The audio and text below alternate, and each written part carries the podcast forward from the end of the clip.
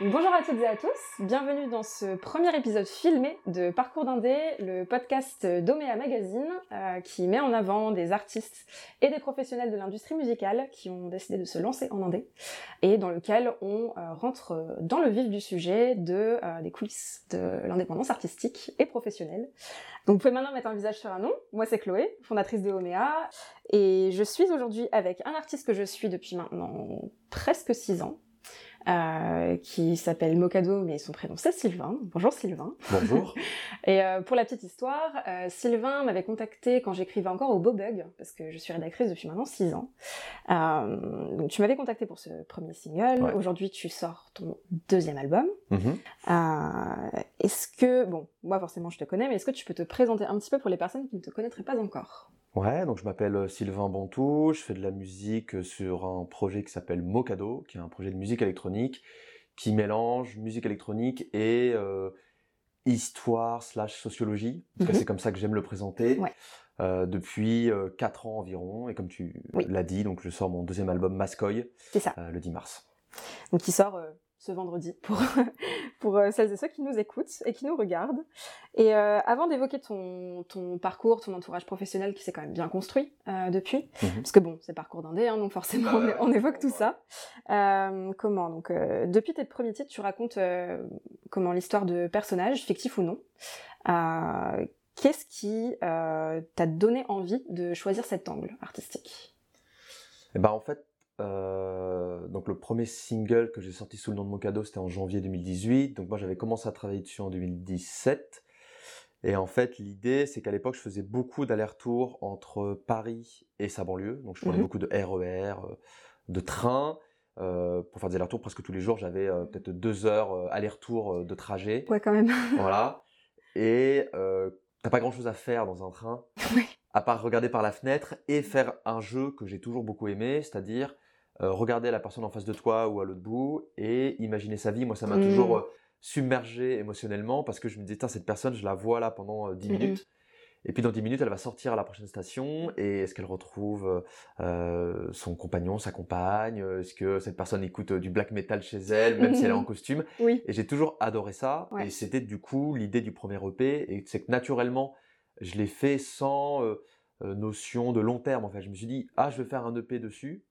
C'est cool parce que j'avais un concept et je voulais le faire. Et comme moi, j'ai toujours été un peu un, un, un fou de concept Mhm. dans toute musique que j'écoute ou que je fais, Mhm. euh, ça paraissait du coup logique que le premier EP que j'allais faire allait être un EP concept. Mhm. Et ensuite, j'en ai fait un. Du coup, je me suis dit que j'allais faire un deuxième à peu près équivalent, puis un troisième, puis un album. Et en fait, à la fin, ça, ça a construit, si tu veux, euh, l'identité du projet Mocado, mais, mais dans quelque chose qui peut-être me, me dépasse en même temps. C'est que euh, c'était pas voulu, le projet se construit petit à petit en re-questionnant Mm. ce qui a été fait avant, toujours, et en essayant d'évoluer vers euh, quelque chose qui, qui a du sens. Je pense que c'est toujours bon de faire euh, de, de l'artistique qui a du sens. Et euh, en parlant de sens, pour revenir sur ton premier album, on reviendra sur ton, sur ton deuxième dans un second temps, mais tu racontes aussi l'histoire d'une personne de ta famille, Ouais. pour le coup. Ça, là, d'un coup, t'es dans le concret, t'es dans une histoire de quelqu'un que tu connais personnellement.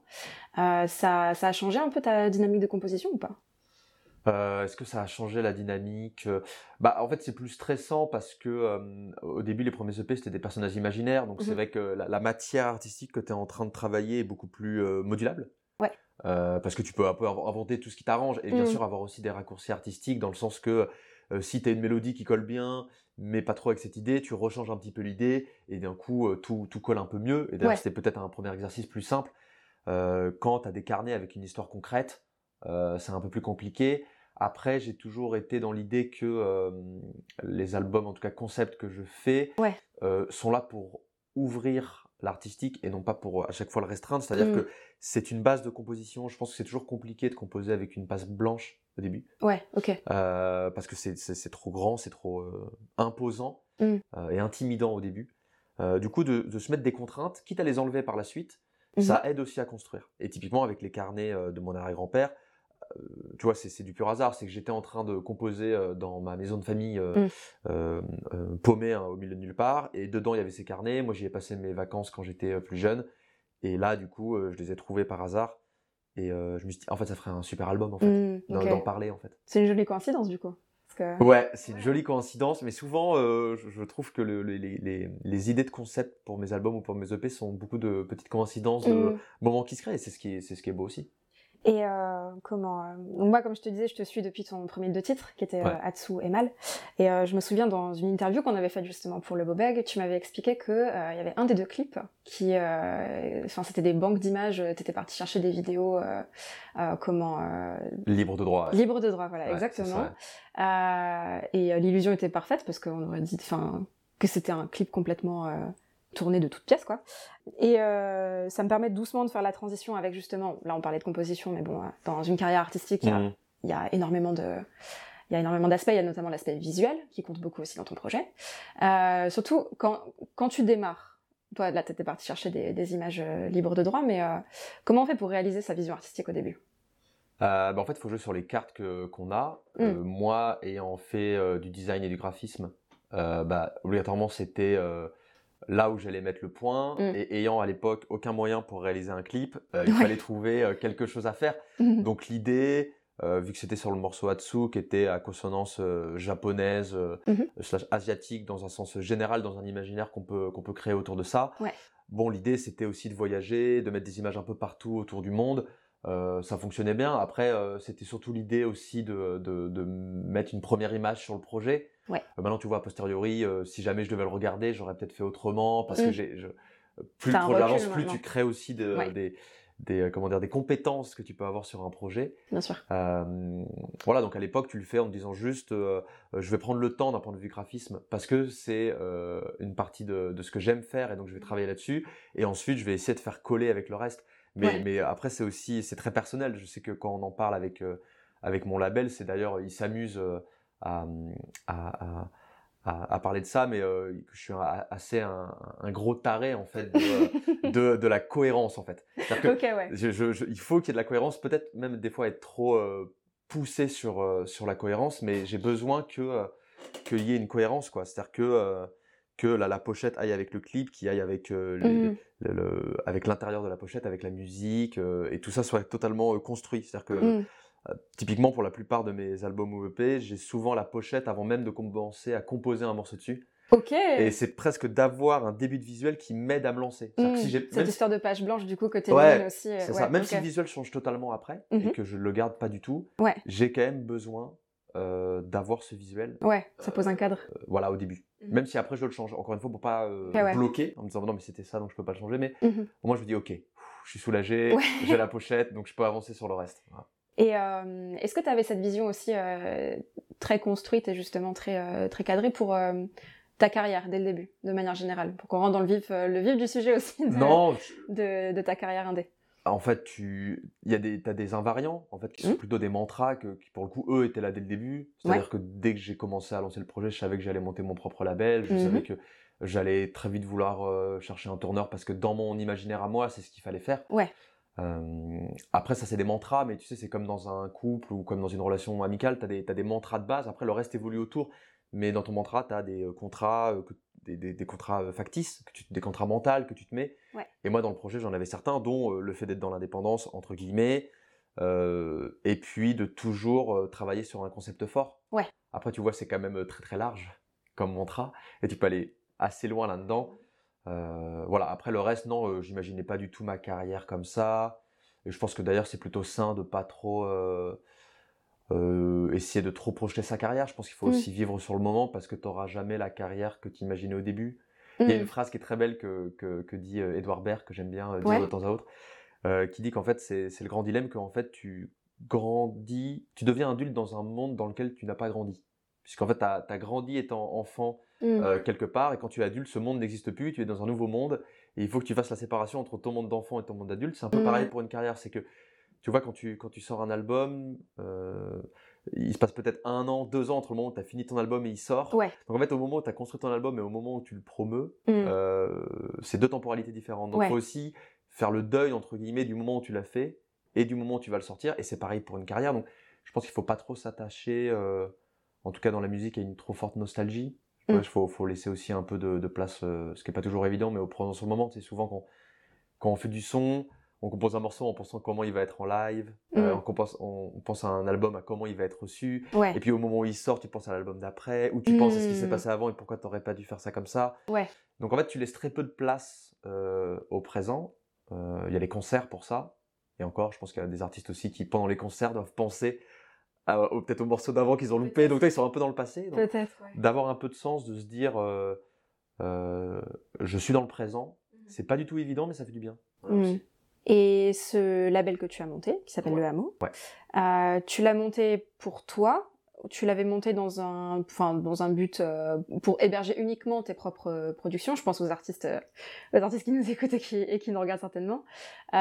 Comment Ou c'était aussi dans le but peut-être plus tard d'héberger d'autres artistes ou, Dans un monde idéal, c'était évidemment pensé dès le début aussi pour avoir d'autres artistes à l'intérieur. Mm. C'est toujours le cas. Ouais. C'est toujours, voilà, encore une fois, un mantra, puisque le but d'un label, même si bien sûr tu le crées pour toi, c'est que, en tout cas pour ma part, euh, faire du développement d'autres artistes, aider des, Mm. des groupes, ça fait partie de, de projets que, que j'aimerais faire. Après, euh, arrive un point non négligeable qui est celui euh, de la finance, Oui. de projets musicaux. Oui. Et c'est vrai que pour l'instant, c'est très compliqué quand on est déjà soi-même un projet en développement de produire aussi d'autres projets en développement. Ouais. Et après, il faut aussi avoir une certaine forme d'humilité, que j'aime dire souvent.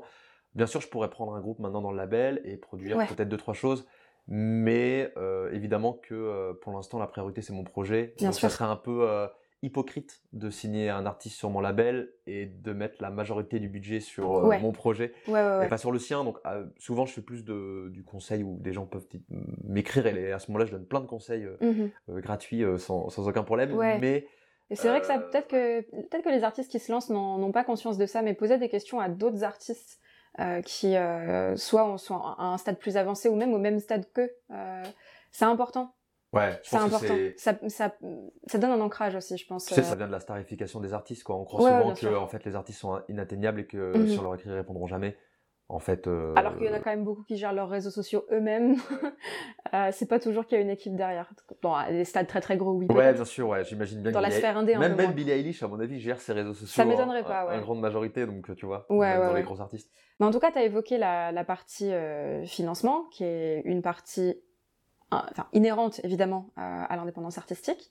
Euh, même si aujourd'hui tu es très entouré, et on va reparler de ton entourage juste après, euh, comment on finance un album? Ah ben, il y a plein de façons de financer. Euh, on peut financer soit par, de la- par- ce qui est quand même la plus grande majorité, par de l'apport personnel. Bien sûr. Hein, euh, je pense que la musique, c'est d'abord une envie aussi de mettre autant de son talent que de ses finances dans un projet euh, financier. Ouais, ouais. Euh, voilà, il y en a certains qui achètent euh, dans l'immobilier, il y en a qui investissent dans plein d'autres choses. Bah, quand on fait de la musique, on investit dans son propre projet, Mhm. si on peut dire ça comme ça. En fait, c'est juste de, de le financer en tout cas. Oui, et puis tu investis dans ton métier finalement. Parce que... Ouais, bien sûr, ouais. En fait, j'aime pas trop cette métaphore parce que euh, c'est pas un monde dans lequel je me retrouve, Mm. Mais en même temps, c'est aussi un petit peu vrai, c'est que maintenant, là, la façon d'imaginer un projet musical, en tout cas quand on veut le faire en son nom Ouais. propre, en tout cas dans un nom d'un projet qu'on veut, qu'on veut mettre en image, c'est qu'on est quand même malheureusement euh, assez proche d'un monde de la start-up. Un Et peu. en fait, c'est de l'investissement financier, tout simplement. C'est-à-dire Mhm. qu'on investit en espérant qu'un jour, on puisse s'équilibrer pour en vivre. Ouais, exactement. Euh, voilà, après, il y a plein de façons. Il y en a qui, qui le financent par de l'argent propre. euh, il y en a qui vont le financer par des aides. Il y en a qui vont Mhm. le financer avec euh, un bout de leur intermittence. Ça dépend de la carrière qu'on veut, qu'on veut mettre en place. Ce qui est sûr, c'est que il y a autant de projets que de financements possibles. Mhm, on peut ouais. très bien avoir des... Toi, il y a des... Même dans l'indé, hein, tu peux avoir des albums d'indé qui peuvent être à 40 000, 50 000, 60 000 euros euh, un album. Complètement. Et certains albums qui vont être à 5 000 euros parce que euh, il y a la bonne idée, parce qu'il y a le copain qui peut aider. Parce Ça qu'on est ça soi-même ouais. son et que du coup le mix master on économise Ouais. dessus. Moi, souvent, on est, quand on fait de la musique, on est quand même souvent euh, 45e euh, casquette euh, possible euh, dans un projet. Donc ouais, après, ouais, on, bien sûr. on fait un peu de tout. La Ouais. question, c'est la même que pour euh, la vie euh, privée, c'est où est-ce qu'on a envie d'investir euh, ou de mettre son argent? Voilà. Après, euh, il faut aussi se dire que ce qui est important, c'est que quand on fait un projet musical, on essaie quand même de se faire plaisir aussi. Mhm. Euh, donc en fait, c'est où est-ce que tu as envie d'investir de l'argent, où ça te fait plaisir de le faire aussi. Ouais, ouais. C'est-à-dire euh, où est-ce que tu sens que ça tu peux le faire tout seul? En fait, c'est- une histoire toute bête de balance en fait. Tu vois, genre juste Mm. de bah entre est-ce que ça me fait plaisir et est-ce que ça vaut le coup de mettre de l'argent là-dedans entre les deux? Ouais. Puis après, tu choisis en ton âme et conscience de ce que tu as envie de faire et, Mm. et de ce que tu peux faire quoi. Et ça me permet d'aborder euh, bah, forcément le sujet des, des partenaires, parce que toi, tu es Mm. en l'occurrence euh, entouré par euh, un booker qui s'appelle Unité, Ouais. euh, par une attachée de presse qui est Gwendoline Chaplin, qui est entre autres euh, l'attachée de presse de Yuxek, Allo Floride, etc. déjà, comment est-ce que ces partenaires-là sont intervenus dans ton projet et à quel point aujourd'hui ils investissent à la fois de, de leur temps et euh, peut-être aussi de, de, de, leur argent, sans nécessairement donner les montants. Ouais, on a pas ouais, besoin, non, non. mais... Non, mais en fait, c'est- assez euh, simple et en même temps euh, très complexe. Mm. C'est-à-dire que c'est pas simpliste, mais c'est simple. Donc, en fait, c'est. moi, j'ai commencé par un duo un peu de chance, puisque j'ai signé en même temps chez mon tourneur Ouais. que chez ce qu'on appelle mon label en licence. Ouais. Parce que donc j'ai mon propre label qui lui-même a un contrat euh, en licence Ouais. avec le label du Café de la Danse qui s'appelle Mhm. euh, La Café.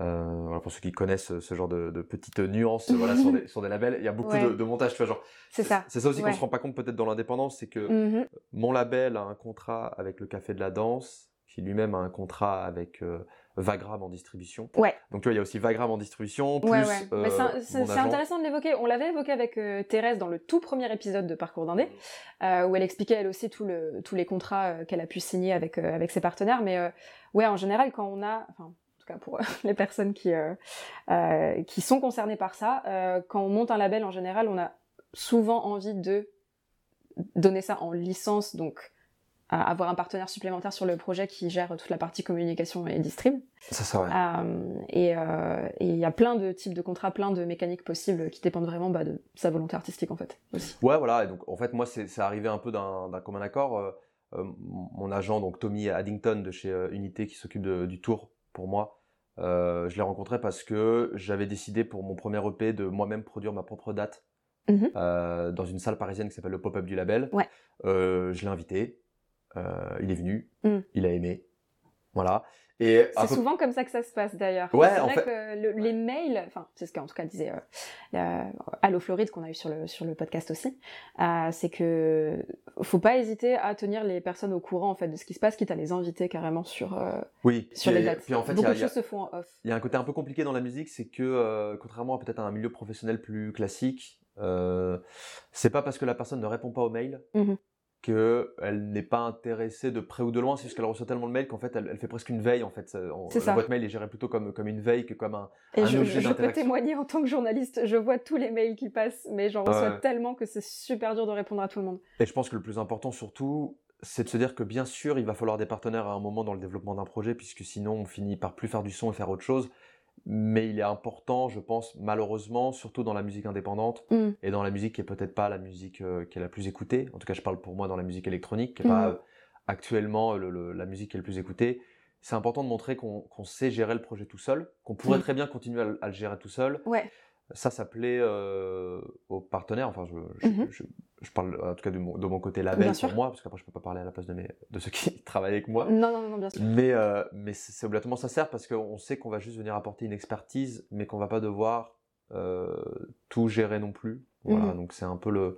C'est la complexité, c'est qu'il faut faire beaucoup tout seul jusqu'au moment où, en fait quelqu'un va, va arriver dans le projet pour donner un coup de pouce. Quoi. Ouais, c'est une très bonne transition avec ma question suivante du coup parce que euh, là du coup, tu, comme tu le disais, euh, il y a ton album euh, Mescoy qui sort euh, qui sort euh, en vendredi.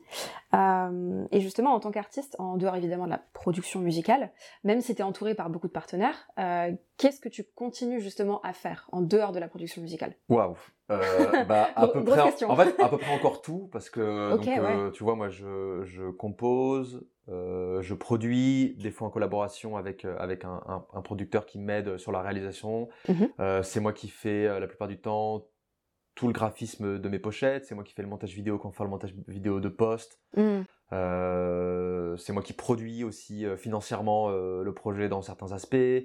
Euh, c'est moi qui suis aussi dans les boucles de mail, dans les décisions. Mhm. C'est moi qui euh, euh, donc gère aussi la compta euh, et en fait énormément de choses sur le projet puisque pour moi c'est c'est le, le plus important. C'est pas parce que tu as un partenaire que ça veut dire que tu n'es pas c'est pas derrière, mais en tout cas que tu tu suis pas le projet. C'est-à-dire qu'en fait euh, le but c'est pas de dire bon j'ai pas envie de faire ça, je le donne à quelqu'un et puis Mhm. euh, j'en entends plus parler Ouais. c'est de, en fait, le but d'un partenaire au bout d'un certain moment du projet, c'est de se dire, soit je n'ai plus la compétence pour aller jusqu'au bout Voilà. de cette chose, soit j'ai envie de me libérer du temps pour faire ce qui est quand même le cœur de notre métier, du son. Voilà, En fait. exactement. Et ce, qui est tout- ce qui est moment- ton métier premier. comme oui, c'est ça. Ce qu'on essaye, et donc c'est ça qui est important, c'est Ouais. que euh, euh, tu, tu essayes de faire du son Mhm. encore, et donc tu restes dans les boucles de mail. Moi, je suis dans toutes les boucles de mail euh, à peu près.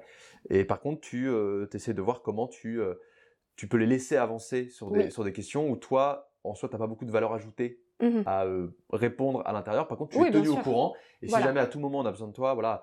euh, Au je moins, tu sais ce qui se passe. Voilà, donc ça peut être de la compta, je vais faire aussi euh, euh, les demandes de subventions parfois. voilà, donc il y a- il y, a un peu de tout, mais en soi, je suis toujours derrière à peu près le projet, parce que je pense que Ouais. c'est important qu'il soit incarné à l'image et incarné aussi en, à En off, quoi. En off, Ouais, quoi, ouais, dans les backstage, quoi, voilà, tout simplement. Mais en tout cas, tu soulèves un point euh, très important que moi je dis souvent aux artistes avec qui je travaille, parce que j'ai une, une activité annexe à côté de Omea et de, et de Parcours d'Indé où je conseille aussi des artistes et des labels.